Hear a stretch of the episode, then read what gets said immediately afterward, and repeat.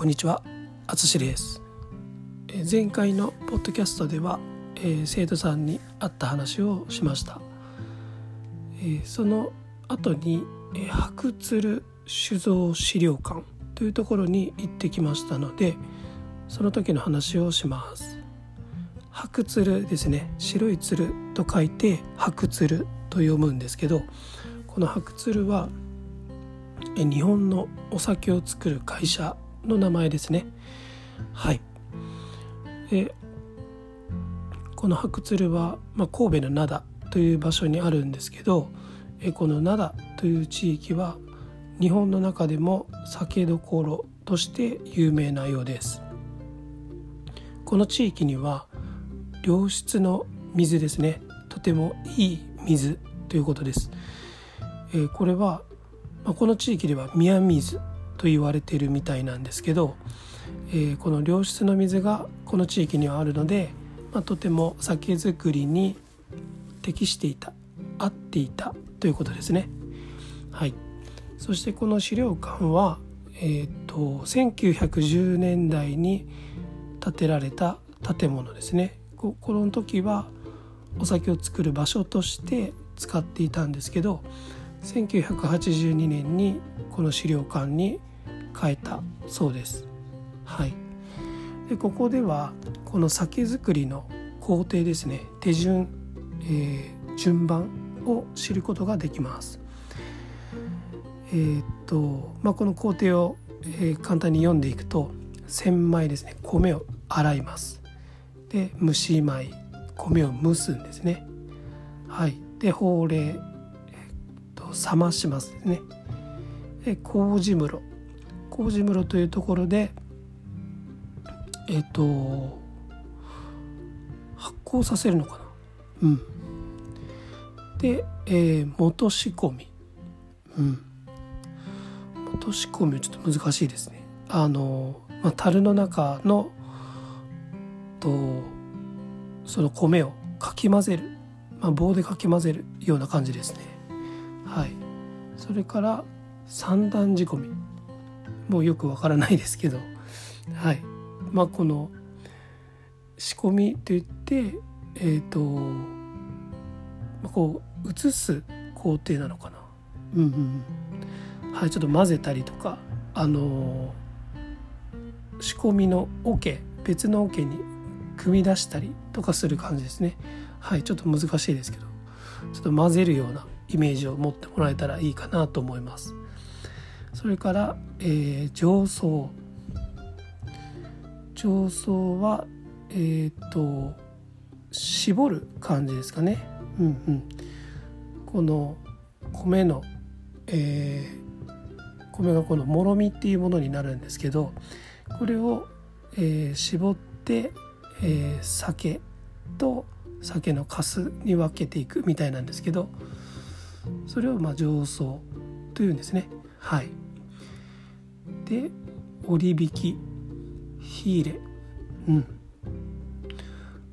折り引きはえっ、とまあその絞りたての酒を、まあ、1週間ぐらい置くですね。そのままにしてそのもともとは白く濁っているお酒をちょっと上澄みを、えー、綺麗な状態にしていくと。いうことですね。うんうん、それを折り引きというみたいです。はい。それから貯蔵ですね。えっとあその前の火入れっていうところでえっ、と60度ぐらいに加熱して菌を殺す殺菌するですね。はい。その後に貯蔵していくということです。うんうん、でその後に樽詰めですね。えっ、と、まあ、樽っていう、えーここだと、まあ、吉野杉っていう、まあ、木で作った樽にお酒を詰めて商品として出荷するということですね。はい。えーもう一回言うと千枚蒸し米法令麹室元仕込み三段仕込み上層折引き火入れ貯蔵樽詰めですね。はい。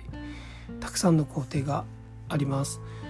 えっ、ー、とこれあの僕も初めて聞く言葉がたくさんあるのであの日本語を勉強している人は全然気にしなくて大丈夫です。普段日常の生活では使えません、うん。えー、それから利き酒ですね。利き酒って英語で何て言うんだろう？ちょっとわからないですけどあの飲み比べするっていうことですね。3種類の日本酒を飲むことができました。で全部美味しかったんですけど、あの個人的にはその中の一つに柚子のフレーバーが入ってる日本酒があってそれは本当にフルーティーで美味しかったです、まあ、コーヒーもフルーティーなものが好きなので基本的に僕はフルーティーなのが好きなんだと思います、えー、僕は、えー、お酒はあまり飲まないですし、まあ、日本酒もあまり興味がありませんでしたが、まあ、この作られている工程手順順番を知ったりするとあの他の飲み物とか食べ物と共通点があの見つけることができるので、まあ、とても興味が湧きますね。はい、個人的にはこの3つ目の工程の法令っていう、まあ、米をこう冷ましていく工程があるんですけどこの工程がこう米を、まあ、地面にこう広げて何て言うんでしょう大きい串みたいなのでこう鳴らしていくんですね。広げていくんですけどその工程があのコーヒーを乾燥させる工程と似ているんですね。